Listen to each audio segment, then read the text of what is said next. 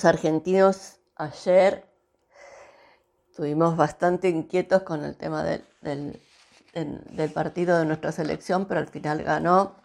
Así que bueno, es una alegría. Aunque yo digo que eh, prefiero el Mundial de la Fe que el Mundial de, la, de Fútbol, pero es una realidad y no podemos eh, ignorarla. Así que espero que este domingo hayan tomado la decisión o según a la hora que lo escuchan el, el, audio, hayan eh, participado de sus comunidades de fe y hayan podido tener esta alegría y esta, y esta bendición de poder recibir palabra de Dios y además también poder tener ver a, nuestros hermanos y nuestras hermanas y poder participar también de, la, alegría de la comunión con ellos y ellas. Y nosotros ya estamos en el día 14 del, del Mundial de la Fe. Y hoy vamos a ver un personaje muy interesante, pero muy interesante eh, de la Biblia. Eh, y la, lucha que tenía este hombre no era con él, era con, en su relación con Dios. Y vamos a ver por qué él luchaba en su relación con Dios. Otros personajes de la Biblia, eh, como Jacob, lucharon con Dios porque le reclamaban la bendición. Vamos a ver por qué este Jonás, que se llama Jonás, eh, luchó con Dios, ¿no? Em, y el capítulo de Jonás yo voy a leer algunos, algunos momentos mientras voy dando el devoción, la reflexión, pero son cuatro capítulos, así que si usted quiere es fácil que, que, tenga acceso y es una lectura muy, muy interesante. Mucho se conoce que como con Jonás cuando lo tragó la ballena, el pez grande, pero en realidad hay todo un contexto en esa, en esa historia y es interesante entender el contexto. No nos vamos a focalizar en, en la ballena y Jonás, nos vamos a focalizar en la persona y que, cómo enfrentó una situación la persona. El Señor, dice Jonás 1, el Señor le dio el siguiente mensaje a Jonás. Jonás, levántate y ve a la gran ciudad de Nínive, pronuncia mi juicio contra ella, porque he visto que la gente es, que su gente es perversa. Entonces Jonás se levantó y se fue con dirección contraria para huir del Señor.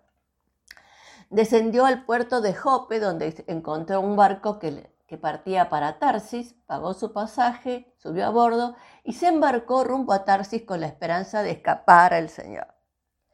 Este Jonás no quería hacer lo que Dios le había mandado, no quería decir lo que había, Dios le había mandado, pero vamos a ver por qué. Es muy interesante saber el por qué eh, no quería. Y entonces pasó todo el episodio de, la valle, que era una tormenta, se desató una tormenta en el barco, y entonces estaban todos los que estaban en el barco decían, ¿quién habrá hecho algo que, que eh, tenemos esta tormenta? Y al final lo tiraron al agua, lo tragó la ballena, Estuvo tres días, clamó al Señor ahí y salió. De la, el Señor lo rescató. Entonces el Señor lo sigue llamando porque él tenía también esa persistencia. Dios tiene muchas veces esa persistencia de querer que sea tal persona que haga tal cosa. Entonces el Señor lo llamó por segunda vez a Jonás y le dijo, levántate y ve a la gran ciudad de Nínive y entrega el mensaje que te he dado. Esta vez Jonás obedeció el mandato del Señor y fue a Nínive, una ciudad tan grande que tomaba tres días recorrerla toda. El día que Jonás entró en la ciudad y proclamó a la multitud, dentro de 40 días Nínive va a ser destruida, la gente de Nínive creyó en el mensaje de Dios y desde el más importante hasta el menos importante declararon ayuno y se vistieron de tela áspera en señal de remordimiento. Entonces empezaron a, cambiar su actitud, empezaron a cambiar su manera de ser, sus malos caminos para poder obedecer y seguir a Dios. Y entonces dice así, cuando Dios vio lo que habían hecho y cómo habían abandonado sus malos caminos, cambió de parecer y no llevó a cabo la destrucción con la que los había amenazado. Entonces, ahí vamos a ver, este cambio de planes molestó mucho a Jonás y se enfureció. Ah, fíjese usted, Jonás se enfureció porque el Señor tuvo misericordia y fue bondadoso y vio, vio el cambio de la gente, pero Jonás quería que Nínive fuera destruida. Así que fíjese usted, ¿no? ¿Cuántas veces nosotros pensamos que esa persona le tiene que ir mal y le tiene que ir mal y cuando le va bien nos pone locos? Entonces le reclamó al Señor, Señor, ¿no te dije antes de salir de casa que tú harías precisamente esto? Por eso huí a Tarsis. sabía que tú eres un Dios misericordioso y compasivo, lento para enojarte y lleno de amor, inimaginable, inagotable. Estás dispuesto a perdonar y no a destruir a la gente. Fíjese, frente a esa declaración, el enojo que tenía, que Dios lo enojaba, que Dios estuviera dispuesto a perdonar y no destruir a la gente. Entonces le dijo, quítame la vida ahora, prefiero morir, estar muerto y no vivo si lo que yo dije no sucederá. Bueno, ¿qué le parece?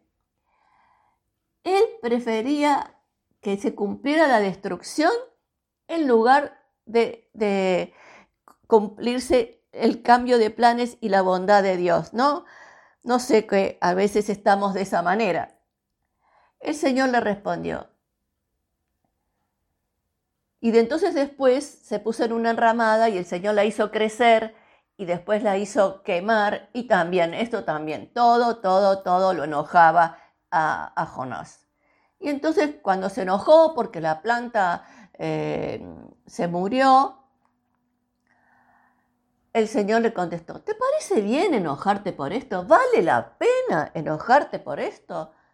Entonces Dios le dijo a Jonás, ¿te parece bien enojarte porque la planta murió? Cualquier cosa que pasaba, que no era lo que pensaba y quería Jonás, Jonás se enojaba. Fíjese si a usted no le pasa eso. Entonces el Señor, sí, replicó Jonás, estoy tan enojado que quisiera morir. Qué exagerado, qué dramático este Jonás. Cualquier cosa, si no es como él quiere, mejor que me muera. Qué bárbaro.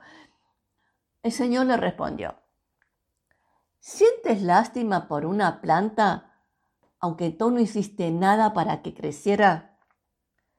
Creció rápido y murió rápido pero Nínive tiene más de 120 mil habitantes que viven en oscuridad espiritual, sin mencionar todos los animales.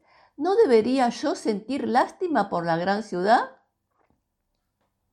¿Qué le parece? ¿Qué le parece lo que le contestó, lo que le contestó el Señor a Jonás? ¿Por qué te enojas por mi bondad?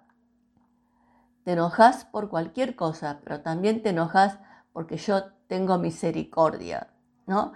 Entonces, la lucha de, en este tema de la fe, em, la lucha de Jonás era porque él no ganó el partido. Él lo perdió porque no se cumplió lo que él había declarado. Y entonces, eh, porque no, no, su lucha no era porque Dios le pidiera una cosa difícil. Su lucha era porque él quería que como había anunciado la destrucción, la, la destrucción ocurriera. Y la fe de Jonás, él tenía una fe porque sabía que Dios era amable y compasivo. Por eso le dije, ¿no te dije antes de salir de casa? ¿No?